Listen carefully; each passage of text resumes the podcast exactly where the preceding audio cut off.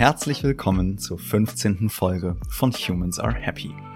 Mein Name ist Leonard Gabriel Heikster und ich spreche heute mit Kati Engeroff. Kati arbeitet als selbstständige Social Media Beraterin und betreibt den Instagram-Kanal Frei heraus. Dort schreibt sie sehr offen über ihr Leben mit einer chronisch entzündeten Darmerkrankung, kurz CED. Wir sprechen darüber, wie es ist, mit einem chronisch entzündeten Darm zu leben und wie sich eine solche Erkrankung auf das Wohlbefinden auswirkt. Klar, es geht vor allem sehr stark ums physische Wohlbefinden. Aber ich will von Kati auch wissen, wie sich CED auf das emotionale Wohlbefinden, auf den Selbstwert oder auf die soziale Teilhabe auswirkt. Kati erzählt sehr offen von den Anfängen ihrer Krankheit bis hin zur letztendlichen Diagnose, ihren Gefühlen und Ängsten und ihrem heute sehr wachsamen Verhältnis zu ärztlichen Ratschlägen.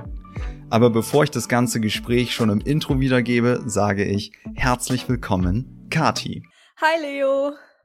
Hey, ich freue mich, dass du da bist. Sehr, sehr cool.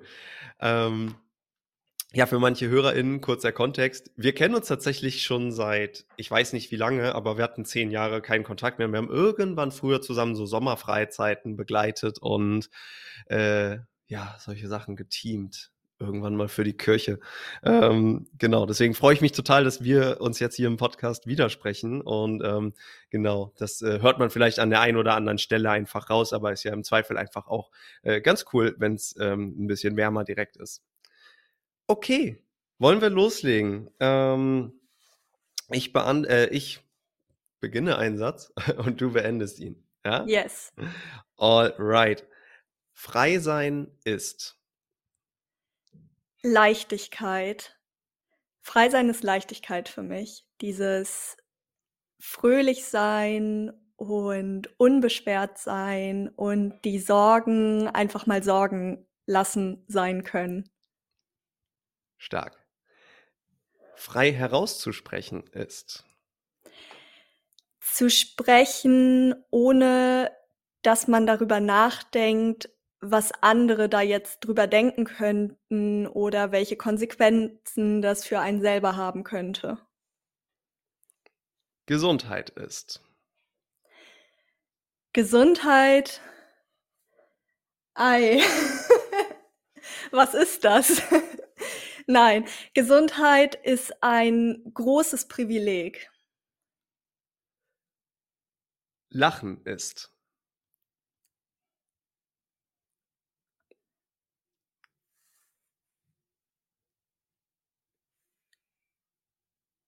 Lachen ist tatsächlich ein bisschen frei sein und Leichtigkeit in einem und einfach mal kurz über nichts anderes nachdenken und auch eine Coping-Strategie. Was heißt Coping-Strategie? Dass du Lachen benutzt, um mit Sachen besser klarzukommen. Okay, danke. CED ist. CED ist kurz für chronisch entzündliche Darmerkrankung und ja, ist wie, wie, wie es schon sagt, eine chronische Krankheit, die den Darm betrifft. Eine Auto Immunerkrankung. Das heißt, im Grunde nicht medizinisch ausgedrückt, dass das Immunsystem seine Rolle ein bisschen übertreibt. Glück ist.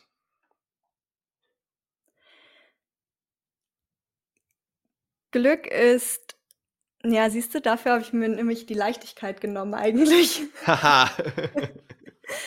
ähm, ja, ich ich glaube, Glück ist also Glück kann vieles sein und Glück ist oft ein Zusammenspiel aus Sachen, die gut laufen. Das Gefühl von Leichtigkeit, vielleicht sogar verbunden mit Gesundheit und, ähm, ja, und Entspannung. Und wenn ein paar Faktoren zusammenkommen, dann ist das Glück. Zufriedenheit ist. Zufriedenheit ist so ein ganz ruhiger, wohliger Zustand. Der ist ganz unaufgeregt und so ein alles ist gut, so wie es jetzt ist Zustand. Danke dir. Sehr cool. Okay. Ähm, jetzt haben wir ja schon ein paar äh, Schlagbegriffe mal ganz kurz abgehandelt, aber vielleicht für die HörerInnen, ähm, für dich, äh, beziehungsweise für die HörerInnen, magst du dich nochmal kurz vorstellen mit deinen Worten? Fang gerne an, wo du willst und ähm, nimm dir so viel Zeit, wie du möchtest. Ähm, wer bist du und was machst du so, wenn du nicht gerade einen Podcast mit mir aufnimmst? Ich bin Kati, ich bin 29 Jahre alt und äh, beruflich bin ich eigentlich Social Media Beraterin. Und warum ich heute hier bin oder eingeladen wurde, ist, ähm, weil ich auch noch einen Instagram-Kanal betreibe und da irgendwann entschieden habe, über meine Krankheit zu sprechen. Das ist eine chronisch entzündliche Darmerkrankung, also kurz CED. Und an irgendeinem Punkt in meinem Leben, in dem es mir gar nicht gut ging und ich im Krankenhaus lag und mich sehr unverstanden gefühlt habe und auch Freundinnen auf mich zugekommen sind mit dem gleichen Problem und sich auch super unverstanden gefühlt haben, da habe ich beschlossen, das ist ja irgendwie schade, wenn sich so viele unverstanden fühlen, aber ja auch niemand so richtig was dagegen tut. Also niemand ist jetzt übertrieben gesagt, aber ähm, ich glaube, dass man Verständnis nur aufbauen kann, wenn man miteinander redet. Und das habe ich an dem Punkt angefangen zu tun.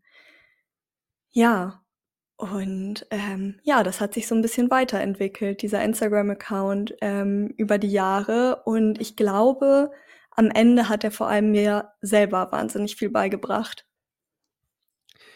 Vielleicht ganz kurz, ähm, der Account ist natürlich auch äh, in den Show Notes verlinkt. Es geht tatsächlich aber auch gar nicht darum, dass äh, Kathi da irgendwelche Dinge bewirbt oder quasi als, als Influencerin arbeitet, sondern es geht halt wirklich um, um den, wie ich finde, und das hat mich total beeindruckt, ähm, quasi dein, dein Umgang mit dieser Erkrankung. Und das ist auch, äh, was mich total interessiert, gar nicht zu sehr jetzt den Blick äh, oder den Fokus auf äh, deine Erkrankung zu legen, sondern vielmehr, wie gehe ich damit um? Und du hast gerade ja einen Schlüsselmoment ähm, genannt. Du lagst im Krankenhaus und hast dich, hast dich unverstanden gefühlt. Ähm, mich würde mal interessieren, ähm, wenn wir noch mal ein paar Schritte zurückgehen, wie fing das denn überhaupt an? Ich habe ja vorhin gesagt, wir kennen uns schon relativ lange. Also ich kannte dich äh, vielleicht habe ich es nie gemerkt äh, oder wusste oder damals war das noch nicht so. Aber wie fing das denn an eigentlich, dass du das selber bemerkt hast, dass sich das entwickelt hat? Ja, das fing tatsächlich erst im Studium an, also nach unserer Kinderfreizeitzeit. ja.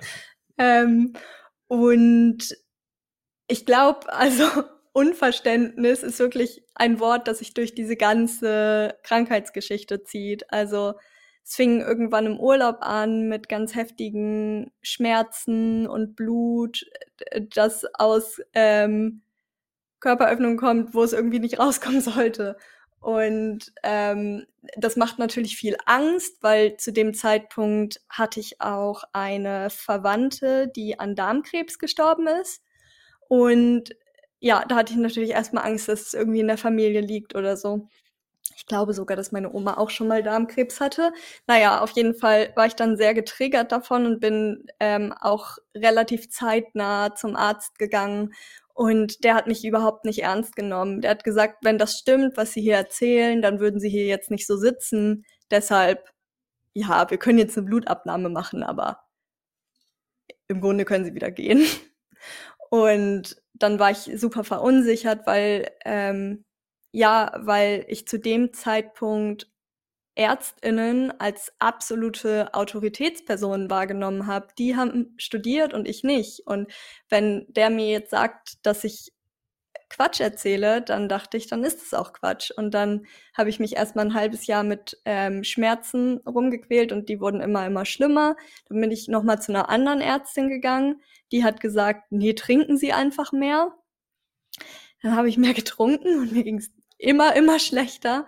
Und dann hat die Darmentzündung angefangen, auf andere Körperbereiche überzugreifen. Und dann hat sich irgendwie ganz viel in meinem Körper entzündet, auch so Lungenentzündung und all so Sachen, ähm, bis ich irgendwann im Krankenhaus lag und ähm, die Ärztin dort dann aus allen Wolken gefallen ist, weil sie sagte, was, ein Jahr wurde das nicht behandelt. Wie kann das sein? Ähm, ja, und das war halt, weil ich nicht mir selbst geglaubt habe, sondern den Ärztinnen, die in dem Fall eben nicht so professionell agiert haben in dem Moment, in dem ich da war.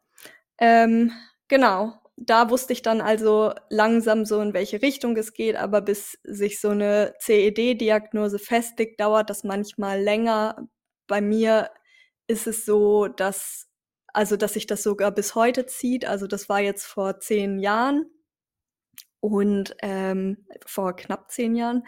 Und ich weiß aber bis heute nicht ganz genau, welche CED es ist, weil da gibt es ja verschiedene Untergruppen. Genau. Okay, und ähm, der Moment, als du im Krankenhaus lagst, ähm, nur kurz, um das quasi zu verstehen und gesagt hast, ich fühle mich unverstanden, war das der Moment im Krankenhaus, wo du, den du gerade beschrieben hast, als die Ärztin aus allen Wolken gefallen ist, oder lag da auch noch Zeitraum zwischen? Da lag noch mal ganz langer Zeitraum zwischen. Ähm, ich habe erst mal ganz viele Jahre eben probiert, damit klarzukommen. Und also das ist einfach ein riesen, riesen Learning-Prozess. Diese ganze Krankheit verändert so viel. Und bis ich an den Moment kam, wo ich den Mut und die Kraft dazu hatte, darüber auch öffentlich zu sprechen, da das hat noch mal sehr viel länger gedauert. Ich weiß aber gerade nicht genau, wie viele Jahre, vielleicht fünf, fünf, sechs Jahre. Fünf, sechs Jahre. Und äh, du hast gerade ein paar Schlagworte gesagt, irgendwie sich selber oder Ärzte ernst nehmen, beziehungsweise du hast, du hast dir selber nicht geglaubt. Hattest du denn selber so eine Art Ahnung oder irgendwie, ja, Vor, Vorahnung, kann man das irgendwie sagen? Ähm, Ahnung in dem Sinne vielleicht schon, Wissen nein. Also ich hatte kein, ja. kein Wissen oder also ich bin auch niemand, die jetzt irgendwie zu, zu Google geht und sagt, also entschuldigen Sie, ich habe hier gegoogelt und ich habe vielleicht einen Gehirntumor, bitte helfen Sie mir. Ähm, das jetzt nicht. Ähm, aber ich glaube, dass man seinen Körper eigentlich sehr gut spüren kann und sehr gut weiß, ob etwas wirklich nicht stimmt oder nicht. Und ich wusste eigentlich, dass irgendwas überhaupt gar nicht stimmt. Und ich bin da nicht dran geblieben ähm, ich habe nicht geschafft, für mich selber einzustehen. Und wenn man jetzt nochmal auf diesen Learning-Prozess schaut, dann ist ähm, wahrscheinlich natürlich auf ganz, ganz vielen Ebenen und es wäre jetzt wahrscheinlich zu platt zu sagen, am Ende kommt dabei raus, steh für dich selber ein. Aber wie würdest du diesen, diesen Learning-Prozess von mehreren Jahren, oder der, der hört ja auch nicht auf, aber wie würdest du den beschreiben? Was ist da hauptsächlich passiert? Oh, die, der, der, der ist eine riesengroße Achterbahnfahrt und die hat noch 80 Abzweigungen und die fährst du alle. Wir haben Zeit. ähm, ich glaube tatsächlich, das ist sehr, sehr individuell. Ich glaube, dass jede Person mit dieser Krankheit äh, einen Learning-Prozess durchwandert und ähm, dass jede Person da aber auch andere Learnings draus nimmt. Ich weiß aber auch, ähm, aus dem Austausch mit anderen Betroffenen, dass viele Learnings auch einfach wahnsinnig ähnlich sind. Also gerade dieses Problem mit, ähm, ja, die Ärztinnen nehmen einen nicht ernst, das ist ein sehr, sehr großes Problem. Das gibt's oft und ja, da treffen die allermeisten drauf und deshalb ist ein Riesenlearning natürlich immer ähm, bleib dran, steh für deine Gesundheit ein, weil du hast deinen Körper einfach nur einmal und die Ärztinnen, die können halt abends wieder nach Hause gehen, aber du nimmst deinen Körper halt immer mit und du kannst ihn auch nicht austauschen oder neu kaufen oder irgendwie eine super tolle Pille schlucken und dann ist alles wieder in Ordnung. Das geht halt nicht. Am Ende, ich hatte da mal einen ganz guten Spruch zu, ähm, wenn der Körper ein Haus ist, dann können die Ärztinnen zwar von außen drauf gucken und halt bestimmte Sachen dazu sagen, aber du wohnst in diesem Haus. Du kannst von innen halt gucken und siehst halt oder fühlst halt vielleicht andere Dinge. Und ähm, es ist wichtig, sich selbst dabei ernst zu nehmen. Ja. Das ist, ein, das ist eine schöne Metapher auf jeden Fall. Dieses Haus, äh, das, das jeder von uns bewohnt, kann ja auch nur von jedem von uns selber von innen angeschaut werden. Und dieses Haus, der, der, der Körper, wenn man jetzt so will, ist ja auch quasi eine Facette des Lebens, weil ähm, natürlich ist, ist Gesundheit und wenn wir jetzt gerade über Gesundheit sprechen, dann sprechen wir hier zwar jetzt viel und oft ist es auch gemeint, dass man körperliche Gesundheit meint, aber der Begriff geht natürlich auch viel weiter. Es gibt ja auch sowas wie äh, seelische Gesundheit oder wie emotionale Gesundheit. Wenn man diese ganzen Sachen irgendwann zusammenfasst, dann kann man da ja ganz viele Sachen noch oder kann man noch mehr mit reinnehmen. Ich komme dann ganz schnell immer zum Wohlbefinden, weil es einfach ganzheitlicher ist in meiner Perspektive und deswegen würde ich mich gerne da mal ähm, mit dir quasi vortasten. Wie hat sich das denn quasi, wie war, wie war denn da die Wechselwirkung und vielleicht auch gerne in Bezug auf wie waren die Jahre zum, zur Erkenntnis, okay, ich weiß jetzt erstmal, was ich da diagnostiziert bekomme, ähm, zu jetzt und ich gehe damit um und bin auch offen damit, aber nicht nur in der in Bezug auf die körperliche Gesundheit, sondern vielleicht im, insgesamt in deinem Wohlbefinden, also auch soziales Umfeld etc. Wohlbefinden ist tatsächlich eine recht schöne Sache bei der Krankheit, weil man merkt irgendwann, und das ist eben auch ein Learning, das sich entwickelt, dass du selber super viel Einfluss darauf hast. Klar sind Medikamente total hilfreich und ich bin immer eine Riesenverfechterin von hör auf das, was, was die Ärztinnen sagen, weil, also ganz kurzer Exkurs, es gibt in dem Feld einfach so viele, die sich nicht trauen, diese Medikamente zu nehmen und so und dann auf ja, auf, auf so Mittelchen reinfallen, die irgendwie bei Instagram beworben werden oder so. Das ist ein ganz, ganz gefährliches Feld. Viel auch ähm, wird mit Heilversprechen geworben und so. Ähm, das ist ja ganz, ganz böse. Ähm, genau, jetzt habe ich ein bisschen den Faden verloren.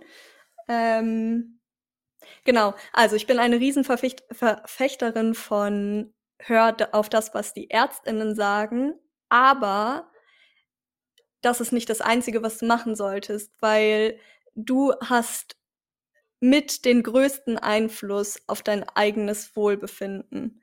Und das zeigt sich in der CED tatsächlich wahnsinnig gut, weil die CED für mich sowas ist wie ein Marker für Wohlbefinden.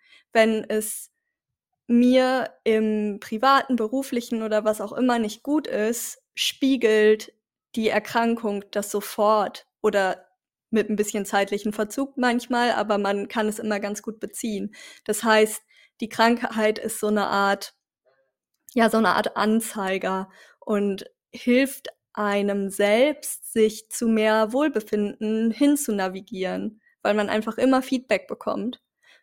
Und ja, das ist total mächtig. Also natürlich ist das super nervig auf der einen Seite, weil man würde sich ja auch gerne einfach mal wohlfühlen, obwohl man, ähm, obwohl man gerade vielleicht eine überfordernde Zeit durchmacht. Aber ähm, ja, so mit so einer Krankheit trifft man einfach härtere, ähm, aber eben auch bessere Entscheidungen für sich selbst und das eigene Wohlbefinden. Und das ist, ja, das ist irgendwie magisch, irgendwie cool.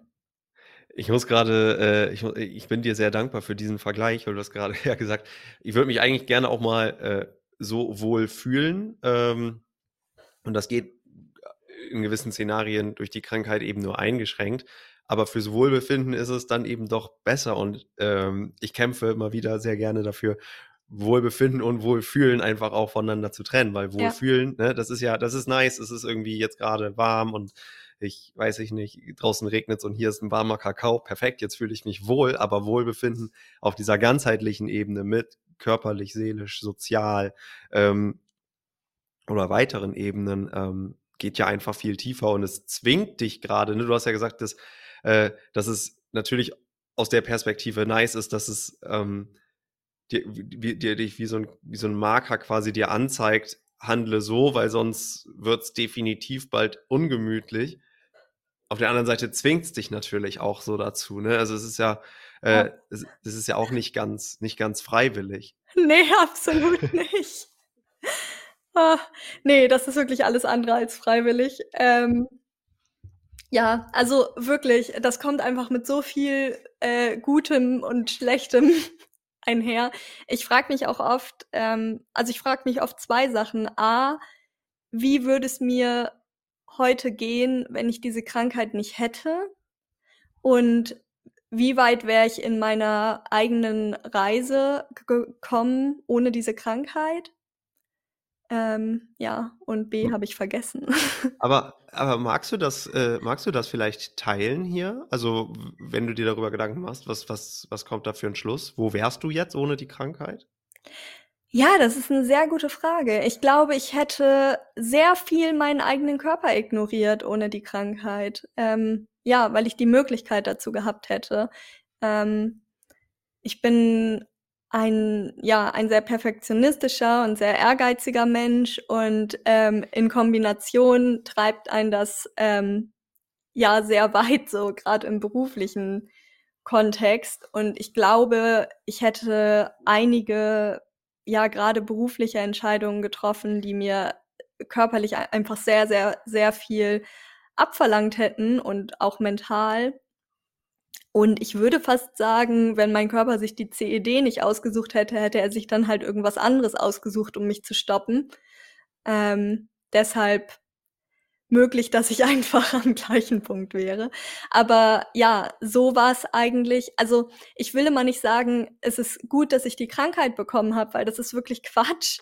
Aber ähm, es ist in dem Sinne gut, dass ja, dass ich, dass ich einfach gezwungen wurde zu lernen und gezwungen wurde, auf mich zu achten. Und ähm, ja, die Learnings daraus, so blöd die Krankheit selbst auch ist, die Learnings daraus sind super viel wert. Wie sieht es aus, dass dein Körper dich zwingt? Also auf deinem Blog schreibst du ja auch von verschiedenen Szenarien, ne? einmal in der Arbeit oder im Privatleben. Ähm, wie sieht das aus? Inwiefern bist du da äh, einfach gezwungen, auf deinen Körper zu hören? Also das ist bei allen Menschen mit CED super unterschiedlich. Also die Symptome sind sehr unterschiedlich, aber bei mir ist, sind es hauptsächlich extrem starke Schmerzen. Und ja, also das ist so ein bisschen zu vergleichen. Also der Grundschmerz ist ein bisschen zu vergleichen mit äh, Gliederschmerzen. Also ich wach manchmal morgens auf und habe einfach Gliederschmerzen wirklich, auch am ganzen Körper und bin dadurch so schwach. Also habe einfach keine Energie, kann kann also selbst irgendwie aufstehen und ähm, auf Toilette gehen und wieder zurück ins Bett ist schon schwierig dann. Und dazu kommen dann ganz, ganz heftige Krämpfe. Und das macht auch so überhaupt gar keinen Spaß. Nee, das glaube ich. Und wenn ich es richtig verstanden habe, bitte korrigier mich unbedingt. Ähm, so wie ich es rausgelesen habe aus deinen Beiträgen, ist das ja aber auch nicht morgens. Ich meine, wenn ich noch in meinem Bett bin, dann kann ich es ja zumindest, dann kann ich sagen, okay, ich bleib jetzt hier liegen und gehe nirgendwo anders hin. Aber wenn das halt irgendwie plötzlich in egal welcher Aktion, Interaktion man gerade ist und egal an welchem Ort passiert, dann ist es natürlich nochmal viel viel weitgreifender. Magst du das kurz irgendwie mal erklären, dass man sich das vorstellen kann? Ja, also das kann durchaus sein, dass ich ähm, ja in meinem alten Beruf irgendwie in der Küche stand, mich mit einem Kollegen unterhalten habe oder so und in dem Moment einfach so ganz heftige Krämpfe bekommen. Und dann wird mir auch so ein bisschen schwindelig. Das heißt, ich halte mich irgendwo fest und versuche aber mir nichts anmerken zu lassen. Das ist ähm, ja, das ist wie ich bin. Ich will mir das immer nicht anmerken lassen. Und das ist ganz schwer, weil du kannst in dem Moment eigentlich nicht mal mehr stehen und ähm, alles in dir krampft sich zusammen und in dem Moment stehen zu bleiben und am besten noch irgendwas äh, Sinnvolles zu sagen, um dann gehen zu können, das ist wirklich, wirklich eine Meisterleistung. Warum bist du stehen geblieben? Ja, das ist die Frage. Ich weiß auch nicht, ähm, ob ich heute noch so bin. Ähm, inzwischen bin ich selbstständig und arbeite von zu Hause aus, deshalb habe ich diese Situation nicht mehr. Ähm, ich glaube, es kommen aber trotzdem immer wieder Situationen, in denen man ähm, stehen bleibt. Ich hatte zum Beispiel neulich den Moment, dass ich ähm, in der S-Bahn war, äh, auf dem Weg, um von eBay Kleinanzeigen was abzuholen. Und da legst du dich halt nicht mal eben im Flur, also Flur. Schön im, im S-Bahn-Flur. Im Gang auf den Boden in den Schneematsch. Also ähm, da muss man dann irgendwie zusehen, wie man ähm, es irgendwie packt, nach Hause zu kommen oder ja, oder irgendeinen Ort zu finden, wo man sich kurz unbeobachtet ähm, ja, hinlegen kann oder Übungen machen kann, um die Schmerzen wegzukriegen. Ja. Mhm. Es ist, ja, es ist immer wieder ein kleines Improv. ja, das, äh, das stelle ich mir auf jeden Fall auch äh, sehr abenteuerlich vor. Danke für deine Offenheit da an der Stelle. Mich würde noch mal, mich würde noch mal interessieren, ähm, für ein ganzheitliches Wohlbefinden und dass man sagt, ja, ich bin irgendwie cool mit mir. Du hast ja vorhin auch gesagt, diese so Zufriedenheit ist eben dieser ganz, dieser ganz ruhige Grundton. Und in meiner Erfahrung und auch aus den Gesprächen jetzt hier im Podcast ist gerade ein ganz wichtiger Punkt oder eine wichtige Voraussetzung dafür, nicht eine unbedingte, aber zumindest ein wichtiger Faktor ist auch äh, das Thema Selbstwert und mich würde interessieren, wie hast du das erlebt, quasi diese Erkrankung und vielleicht diese Erkrankung zu haben, ohne zu wissen, dass du sie hast, aber auch diese Erkrankung zu wissen, äh, zu haben und zu wissen, dass es sie. Ähm, was hat das mit deinem Selbstwert gemacht? Hat es überhaupt was gemacht? Das hat auf jeden Fall was damit gemacht, was natürlich gesellschaftliche Gründe hat. Ähm, unsere Gesellschaft in Deutschland zumindest ist ja schon so ausgelegt, dass Leistungsfähigkeit total wichtig ist. Und ähm, ich weiß auch, dass das für mich früher, und ich will das auch für heute gar nicht absprechen, das steckt auf jeden Fall noch ganz tief in mir, dass ich mich über meine Leistung in gewisser Weise definiere. Auch wenn ich das nicht gut heiße und blöd finde und versuche zu ändern, ist es eben noch in mir und war vor allem früher deutlich heftiger in mir.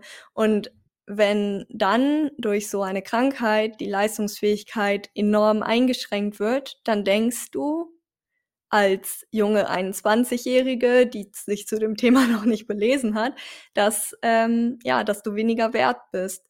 Und ich weiß auch, ich habe darüber auch mal einen Blogbeitrag geschrieben, den muss ich tatsächlich echt mal löschen.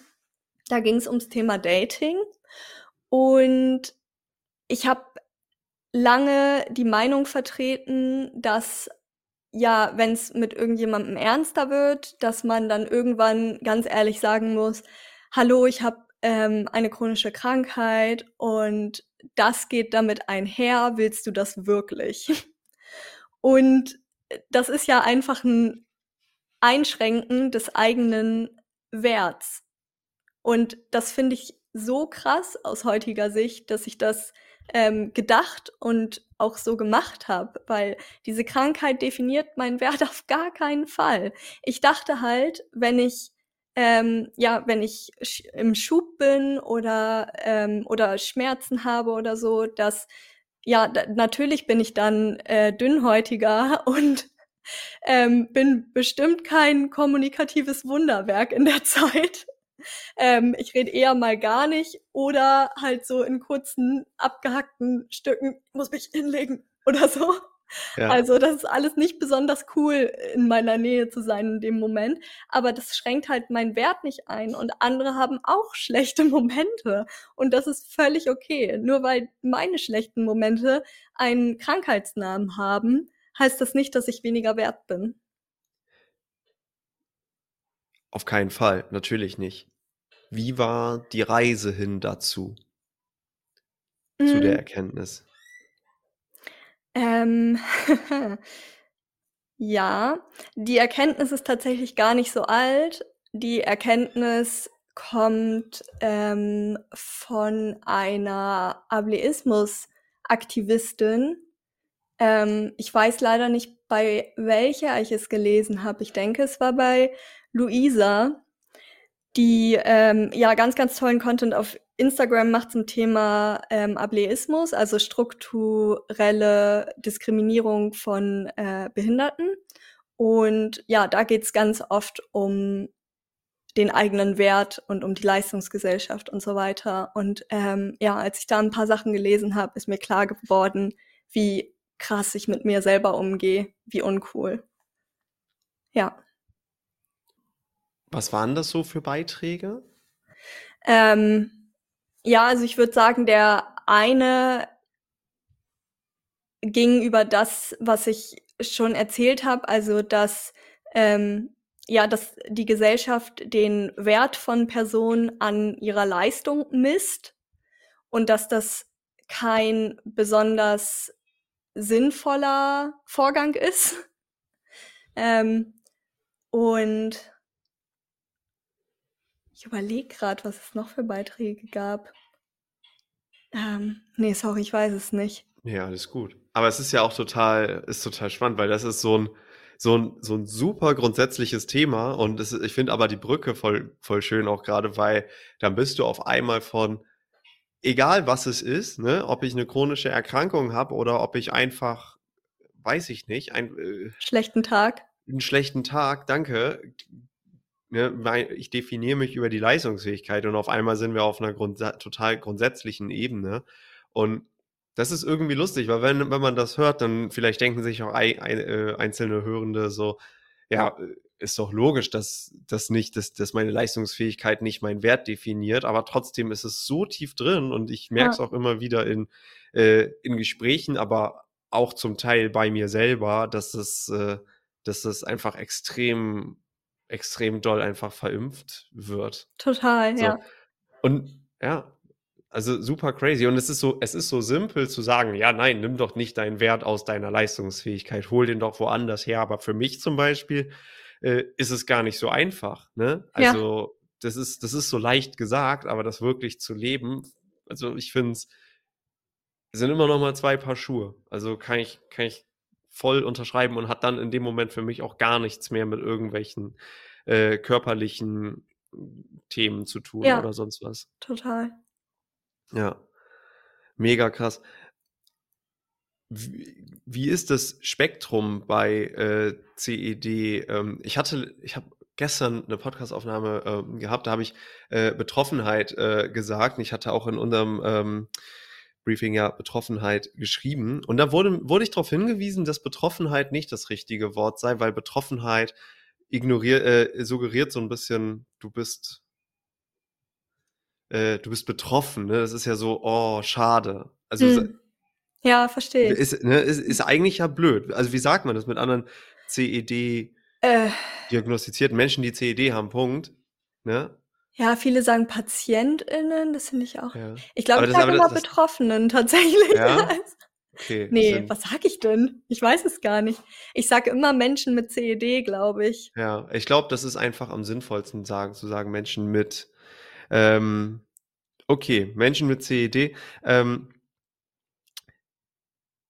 das Spektrum ist ja total breit, hast du gesagt. Und ähm, gibt es da irgendwie eine Art, eine Art Umgang äh, quasi oder äh, muss es jeder für sich selber quasi rausfinden, wie gehe ich am besten damit um, wenn ich das in meinem Bekanntenkreis habe? Ähm, quasi kann man Menschen irgendwie unterstützen. Ich weiß nicht, vielleicht auch total dumm gedacht.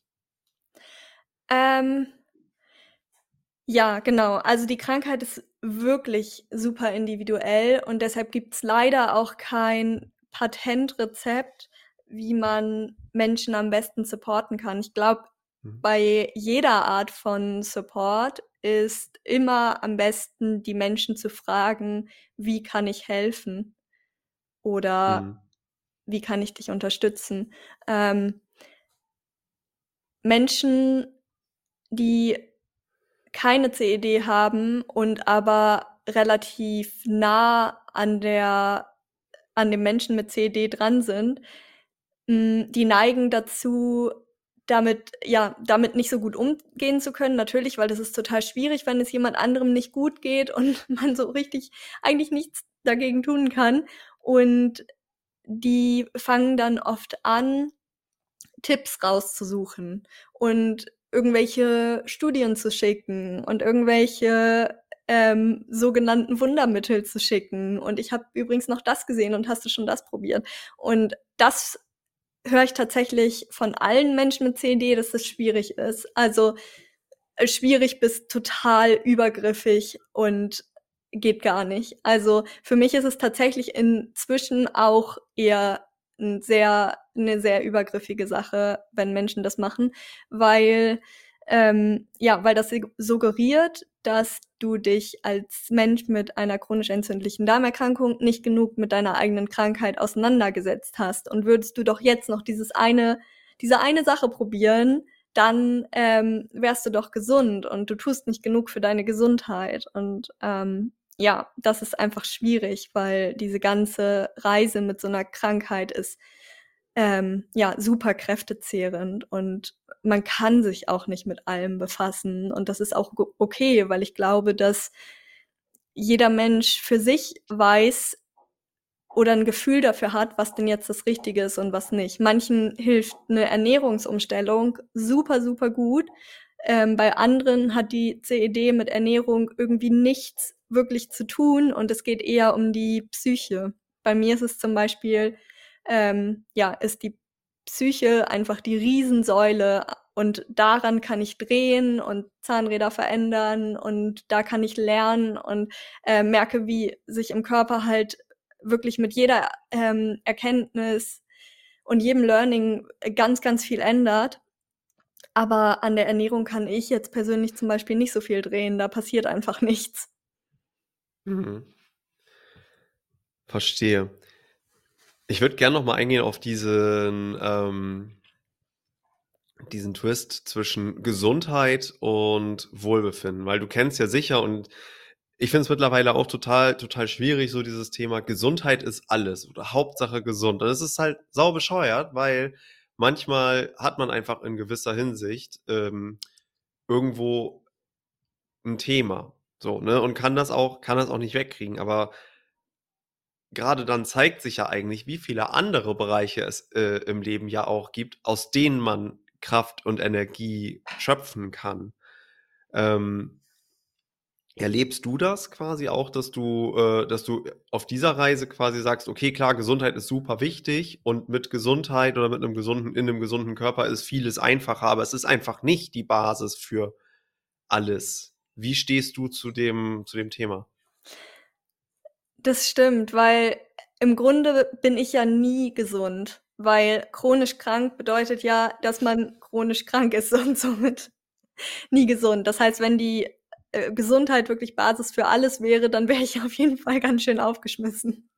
Trotzdem merke ich natürlich durch die Krankheit, wie unfassbar wertvoll Gesundheit ist. Das ist so ein cooles Ding, wenn man gesund ist. Wirklich. Ich wünschte, ich hätte das vorher gewusst, aber wie, wie hätte ich es vorher wissen sollen? Ähm, ja, also Gesundheit, Riesenprivileg und wenn wir nochmal auf den Anfang zurückkommen, wo ich gesagt habe, Glück ist eher so ein Baustein aus vielen Sachen, die vielleicht gerade gut zusammenspielen, dann ist Gesundheit auf jeden Fall ein richtig cooler Baustein, weil der hilft.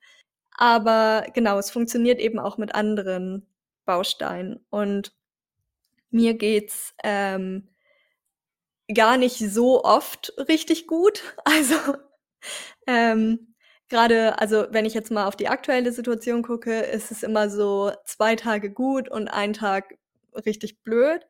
Ähm, also ja, nicht so cool, aber wenn man schafft, die blöden Tage irgendwie zu akzeptieren oder die Gesamtsituation zu akzeptieren, ähm, ja, dann ist dieser Akzeptanzzustand einfach die perfekte Basis, um ähm, ja, um darauf aufzubauen und sein Wohlbefinden darauf aufzubauen und sich eben andere Bausteine zu suchen, um Wohlbefinden herzustellen. Was sind das so für Bausteine bei dir? Mmh. Also, ich bin ein Mensch, der sich immer ganz viele Sorgen macht. Ich habe immer Plan C bis Z bereit. Kenne ich. Ähm, und also ein Baustein ist, wenn ich schaffe, das ein bisschen abzulegen. so ein bisschen ruhiger zu machen, ein bisschen, ja, also nicht so, ich werde dann nicht abenteuerlustig, ich lasse dann nicht Sachen drauf ankommen oder so, aber ich schaffe manchmal ähm, vielleicht nur noch über zwei Dinge und nicht über 283 Dinge gleichzeitig nachzudenken. Ähm, das ist ein Riesenschritt für Wohlbefinden, ähm, weil dadurch, dass mein Kopf ein bisschen freier ist, kommen dann manchmal, also haben schöne Gedanken einfach viel mehr Platz. Und dieses Gefühl ist so cool, wenn man merkt, man konnte gerade so ein bisschen abschalten und dann kommen, dann kommen so so coole Dinge in den Kopf. Sowas wie, oh, guck mal, die Sonne scheint und das ist total schön warm auf dem Rücken gerade hinter mir. Oder ähm, der Kaffee riecht total gut. Oder ähm, ja, oder also das ist ein bisschen cheesy, aber manchmal gucke ich dann meinen Freund an und freue mich total doll, dass es ihn gibt. Und ähm, ja, manchmal muss man seinen Kopf ein bisschen frei machen, um ja Platz für Gutes zu machen. Und dann können sich diese guten Dinge zu einer magischen Vereinigung vereinen. Und das ist Wohlbefinden. Ja, richtig schön gesagt. Ich, ich kann mir vorstellen, dass jetzt manche Hörende sich fragen, ja, aber wie mache ich denn meinen Kopf überhaupt frei? Ich weiß, da gibt es natürlich kein technisches, mach da, wenn, wenn, wenn das, dann das. Aber hast du vielleicht aus deiner Erfahrung und deiner Reise da eine, ja, irgendwie einen Erfahrungswert? Ich fahre tatsächlich im Moment extrem gut mit einer Mischung aus Physio und Psychotherapie, weil ja auch auch ein Learning aus der Reise, Psyche und der Körper hängen einfach so eng zusammen. Und ich habe ganz lange probiert, nur über Psyche den Körper zu beeinflussen, bis ich ähm, erst letztes Jahr mitgekriegt habe, dass es auch andersrum funktioniert. Und inzwischen arbeiten meine Physiotherapeutin und meine Psychotherapeutin ähm, ganz eng zusammen. Also ich nehme mal von der einen Themen mit zur anderen und komme damit wieder zurück. Und das funktioniert tatsächlich extrem gut. Also ich habe hier zu Hause so Übungen mit so Faszienbällen und kann bestimmte ja, Gegenden in meinem Körper abrollen und dadurch setzen sich ähm, ja Traumata frei. Das klingt total, das klingt total stressig, wenn ich das so sage, weil man will ja vielleicht gerne, dass die drin bleiben. Aber ähm, tatsächlich aus Erfahrung ist es besser, wenn sie einfach, also wenn man sie loslassen kann. Und genau, ich habe gelernt, dass das mit der Kombination einfach total super funktioniert. Ja, also für alle Menschen, die gerade nicht äh, Physio- und Psychotherapie äh, darauf zugreifen wollen oder können, ähm, einfach Körper und Psyche quasi beides zusammen sehen und beachten. Genau. So, ja, Wenn man das zu Hause Punkt. irgendwie mal ausprobieren will, ähm, im Yoga gibt's natürlich viele Ansätze, die das schon von vornherein irgendwie ein bisschen vereint. Das ist vielleicht ein sanfter Einstieg. Ähm, ja, und sonst Meditation helfen mir auf jeden Fall auch so ein Fair. bisschen den Kopf frei zu kriegen. Ähm, aber wenn es sehr heftig ist mit dem Gedankenrasen, dann kann es es auch teilweise schlimmer machen. Deshalb äh, mit, mit Vorsicht zu genießen. Auf jeden Fall. Ey, wo du gerade dieses Sorgen machen Thema gesagt hast, muss man denken, meine Freundin hat, äh, wann war das gestern oder so, äh, zu mir gesagt, ja, aber sich Sorgen zu machen ist wie ähm, die Wolken von heute, nee, die, die Wolken von morgen vor die Sonne von heute zu schieben. Ja, ja. das stimmt total. Und ich war so, oh fuck, ja, es ist voll krass, aber ich krieg's auch voll oft selber gar nicht an das Sinn, weil ich auch immer so, ähm, ja, weiß ich nicht, Plan F auf jeden Fall noch habe. Ja. So, so nicht ganz ausgearbeitet, aber so ganz grob, ne, das würde dann schon schnell gehen. Ja. Also ich kann es halt, ich kann halt extrem gut relaten. Ähm, aber es ist auch, also ich finde ich finde es total lustig, weil wir sind jetzt ja auch wieder an einem Punkt gerade, so das hat, äh, ja, ne, also das hat gar nichts mehr mit irgendwie Körper zu tun oder so, sondern einfach, ey, wie, wie lässt man mal ein bisschen mehr flow? Und es hat ja auch extrem viele Vorteile, muss ich sagen, wenn man äh, strukturiert und geplant ist, weil dann hast du nämlich immer das Szenario, dass irgendwas eintritt, wo man sich denkt, ach Digga, das hätte man aber bedenken können. ja, So, ich glaube die auch, Balance zu finden. Balance ist auch immer eine der dieser Key Learnings. ähm, ich glaube auch, dass, also, dass wir jetzt so vom Thema Körper abgekommen sind, liegt auch daran, dass ähm, ich mit einer chronisch entzündlichen Darmerkrankung gar nicht so special bin. Ich glaube, jede Person hat eine ähm, körperliche Reaktion auf das, was im Geist so passiert. Also ähm, man kennt ja dieses Phänomen, dass Leute sich Urlaub nehmen und am ersten Tag krank werden. Das kommt ja auch nicht von ungefähr. Und bei mir ist es halt die chronisch entzündliche Darmerkrankung, die immer als erstes ihre Fahne schwingt.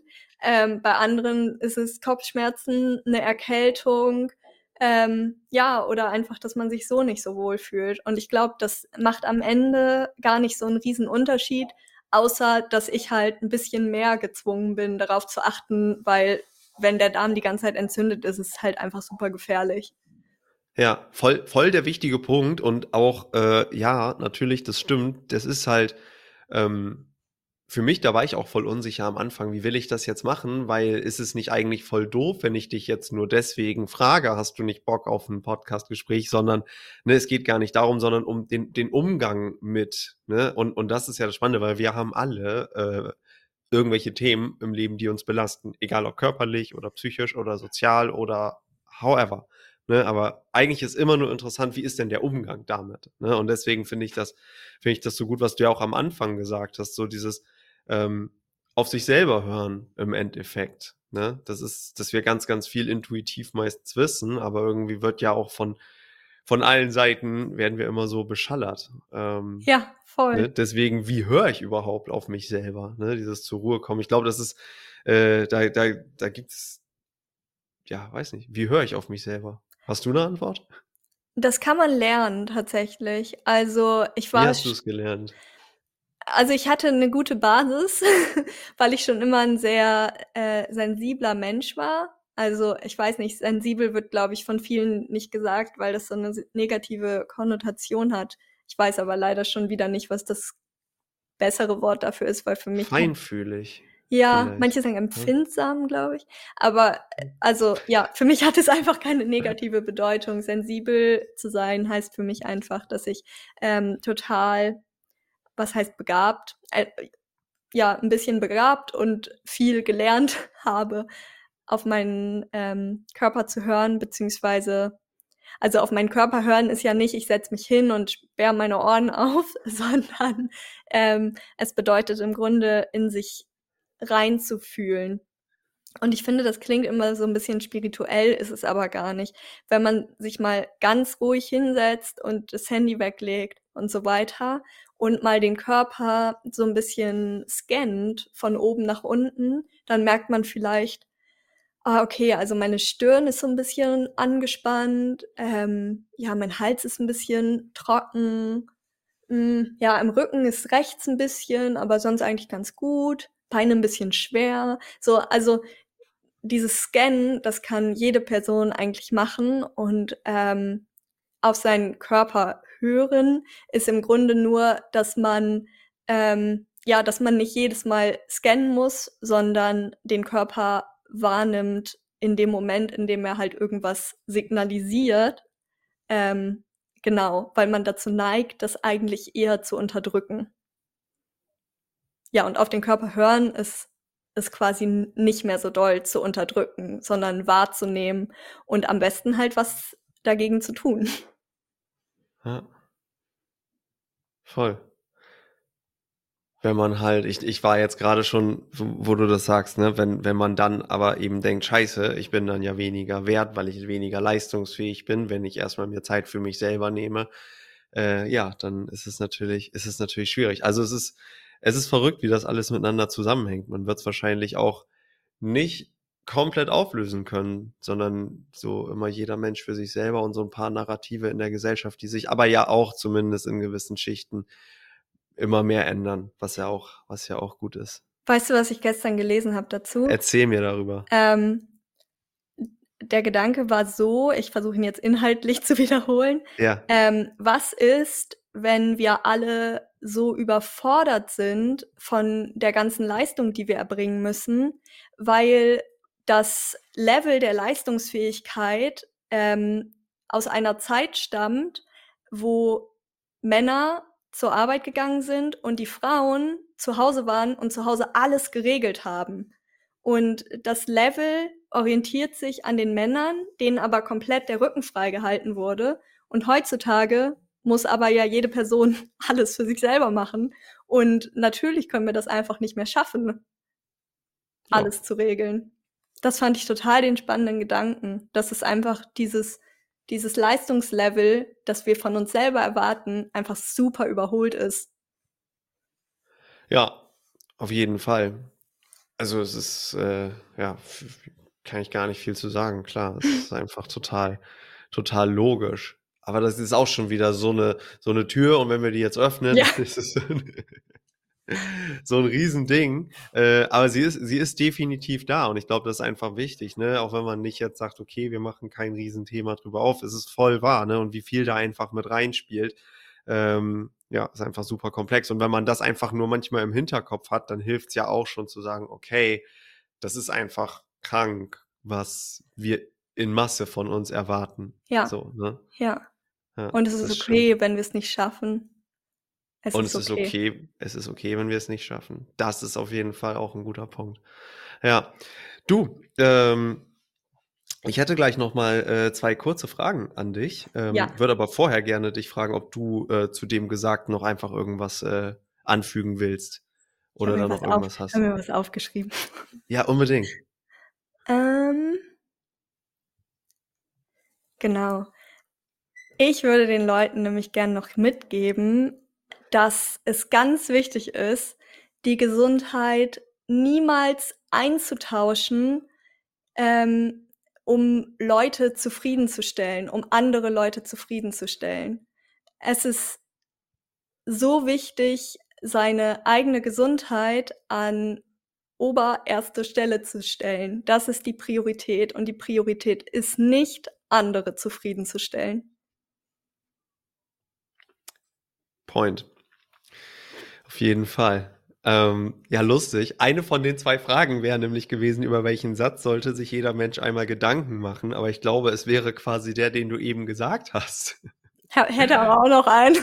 Ja, unbedingt, dann hau raus. Ich habe ja vorher deinen Podcast gehört, damit ich solche Fragen beantworten kann. Unbedingt, ja, sehr gut. ähm, genau, ich hätte, also ich hoffe, das wäre jetzt nicht deine dritte Frage, aber ich habe mir eine Frage aufgeschrieben, die sich alle stellen sollten. Und zwar, wenn du eine Sache aus deinem Leben schmeißen könntest, ohne dass irgendwelche Strings attached sind, welche wäre es? Die ist gut. Die ist sehr gut.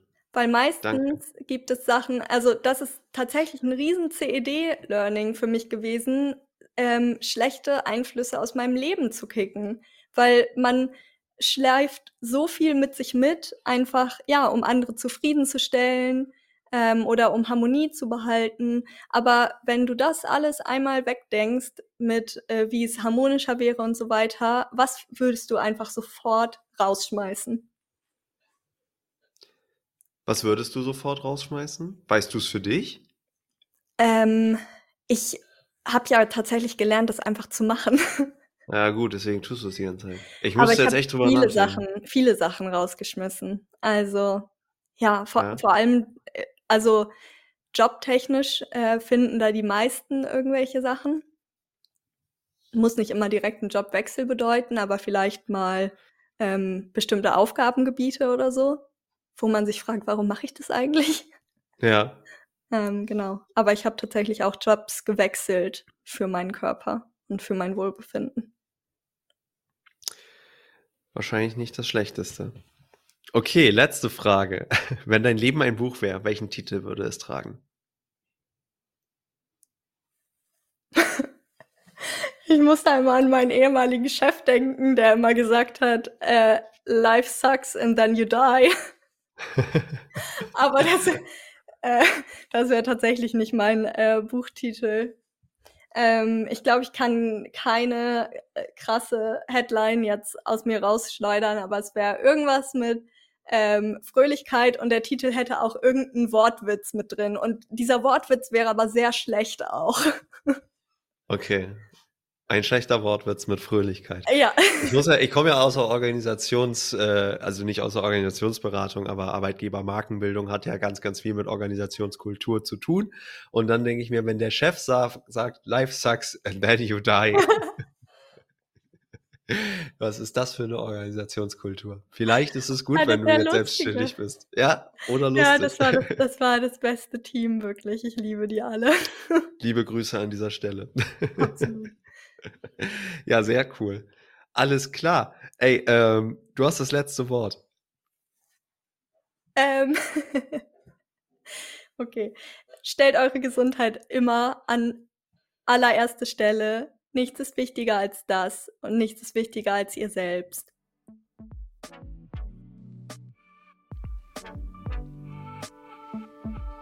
Das war das 15. Gespräch bei Humans Are Happy und ich danke dir wie immer sehr fürs Zuhören. Wenn dir das Gespräch gefallen hat oder wenn du einen Menschen kennst, der es auch mögen könnte, dann empfiehl diesen Podcast sehr gerne weiter. Damit tust du mir einen großen Gefallen. Mein nächster Interviewpartner heißt Helmut Hafner. Helmut Hafner ist im Jahr 1945 geboren und bereits früh an Kinderlähmung erkrankt. Wir sprechen darüber, wie seine Krankheit sein Wohlbefinden beeinflusst. Vor allem im positiven Sinne. Darüber hinaus engagiert Helmut Hafner sich seit seinem Studium für eine gesellschaftliche Teilhabe und bringt in verschiedensten Projekten Menschen aus allen Alters- und Kulturschichten zusammen. Wir kommen damit zum nächsten Thema von Humans Are Happy. Die Wechselwirkung von Wohlbefinden auf individueller sowie gesellschaftlicher Ebene. Und um das Gespräch nicht zu verpassen, folge Humans Are Happy dort, wo du gerne Podcasts hörst oder abonniere den Humans Are Happy Newsletter. Ich freue mich, wenn du beim nächsten Mal wieder dabei bist und sage bis dahin, dein Leonard.